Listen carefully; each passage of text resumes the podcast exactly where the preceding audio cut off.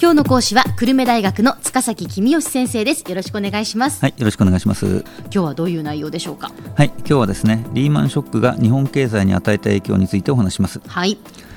まあ、リーマンショックは日本経済にいいとても大きな打撃を与えたわけですね。ええであのその理由なんですが、はい日本経済はもともと需要が不足している分を外国に買ってもらっている、まあ、輸出で補っていたわけですね。ええですから輸出が減ると直ちに不況になってしまうという性質があります。はいでえーまあ、日本では人々が勤勉に働いているので、えーたくさんものができるわけですね。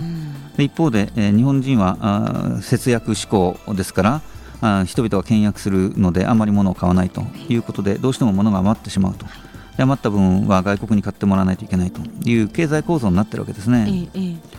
まあ、したがってリーマンショックによって輸出が激減したことで日本経済は深刻な不況に陥ったわけですで輸出が激減した理由があー、まあ、2つ大きくうーわ2つに分かれますあはいええあの一つ目は何でしょうかはい、1つ目はですねそのアメリカの景気が悪くなったんで、まあ、アメリカだけじゃありませんけどもあの外国人が日本製品を買わなくなったっていうことですね、はいアメリカの景気が悪くなってアメリカ人が節約すると日本の輸出はあーものすごく大きく落ち込むという傾向がありますはいで第一に、えーそもそもアメリカ人が倹約するとサービスより物の支出が減るんですうーん例えば自動車が古くなった時にえー新しい新車に買い替えるの我慢しようかなって人は多いですよねええでも自動車壊れた時にえー修理するの我慢しようかなって人はいませんよねなるほどなるほどで問題なのは新車の一部は日本で日本人が作ってるわけですけども、はい自動車の修理してるのは当然アメリカでアメリカ人が修理してるわけですよね、うーんつまりアメリカ人が節約をするとアメリカ人の自動車修理の仕事は減らないんですけども日本で自動車作ってる人の仕事は減るわけですそういねうことになるわけですね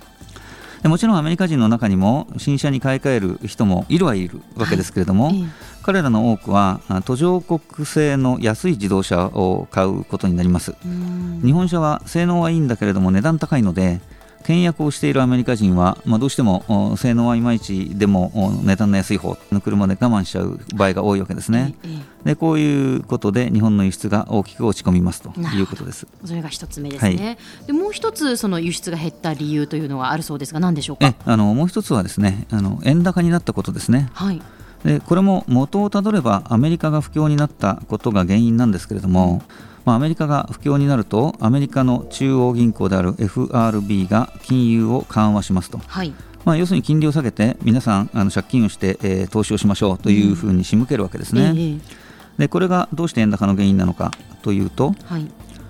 もしアメリカの金利が高ければ円をドルに変えて、えーアメリカの銀行に貯金をしようという日本人が増えますよねはいそうするとおドルの買い注文が増えて、えードルが高くなるんですけれども、ええええアメリカの金利が低くなるとそういう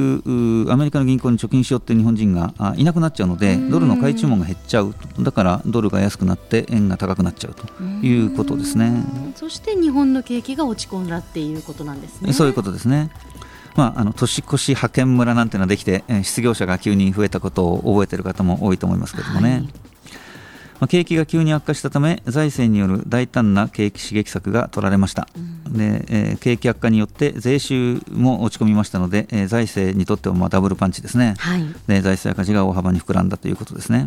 で金融政策も日本銀行による不動産投資信託の購入といった、まあ、非伝統的なって言いますけど、まあ、今までやったこともないようなことまで含めて積極的な金融緩和策を取ったわけです。ではい。まあ、そうやって、えーものすごく頑張ったあーことによって急激な落ち込みからは比較的短期間で回復しましたけれどもその後も円高はずっとつい最近まで、えー続いてましたそうしでしたえね。ーまあ、景気がリーマンショック前の水準を回復しないままずっと低迷していたということですね。はい。で最近、えーアベノミクスによってえー景気回復があーまた加速し始めたようですからようやくリーマンショックの後遺症を克服できるのかどうか、まあ、期待されるところですけどね。うん、株価も大きく下がりましたよね。そうですね、まあ、景気が悪くなったんで企業の利益が減って株価が下がったっていうのはもちろんなんですけれども、ええそれだけじゃなくてアメリカの投資家が日本株を売ったえーこともお原因の一つだったわけです。はい。でアメリカにはヘッジファンドと呼ばれる投資会社がたくさんありますけれども、まあ、彼らは借金をしていろんなものに投資していると。で今回、彼らが持っている住宅ローン証券が値下がりしたことで、銀行が不安になって、彼らに借金を返してくれというふうに言いに行ったわけですね。はいで彼らは銀行に借金を返済するために日本の株を売りましたとだから日本の株が下がりましたということもあったと言われています。えええ、はいまあ、リーマンショックによってですねもう世界の経済がつながってるんだなということを本当に痛感させられました、うん、というのが実感ですね。すねはい、特に株式投資で損をされた方々はそういう思いが強かったんじゃないでしょうかね。 はいまあ、私もですね、まあ、わずかですけれども株式の投資をしていますので、うんどうしてアメリカ人が住宅ローンを踏み倒すと俺の持ってる株が値、ね、下がりするんだと言ってもうあの当時大 変あの悔しかったのをよく覚えてますね。まあ、こう考えてみるとやっぱり、まあ、悪いことばっかり起きたっていうことになるんでしょうかそうですね基本的には悪いことばっかりだったですねただ、まあ、ほんのちょっとだけ日本にとって良かったこともありましたあそうですか、えー、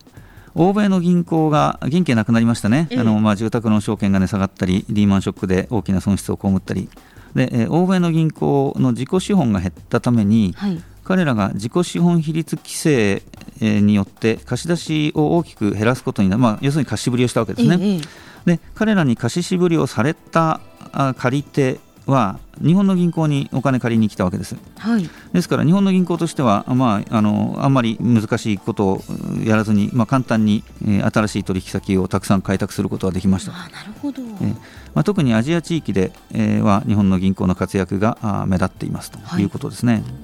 はいかつて90年代には日本のバブルが崩壊した後日本の銀行が大きな損を出して自己資本比率規制のために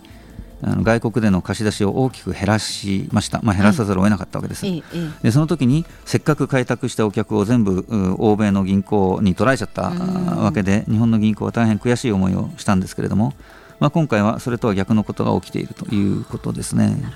では先生今日のまとめをお願いいたします。はいリーマンショックの影響で欧米の景気後退と円高のダブルパンチを受けて日本の輸出は激減しましたそれにより景気は急激に悪化しました株価も大幅に下落しました欧米の銀行が融資を減らしたために日本の銀行の顧客が増えたことは数少ない明るい話でしたありがとうございました今日の講師は久留米大学の塚崎公義先生でしたどうもありがとうございましたはいありがとうございました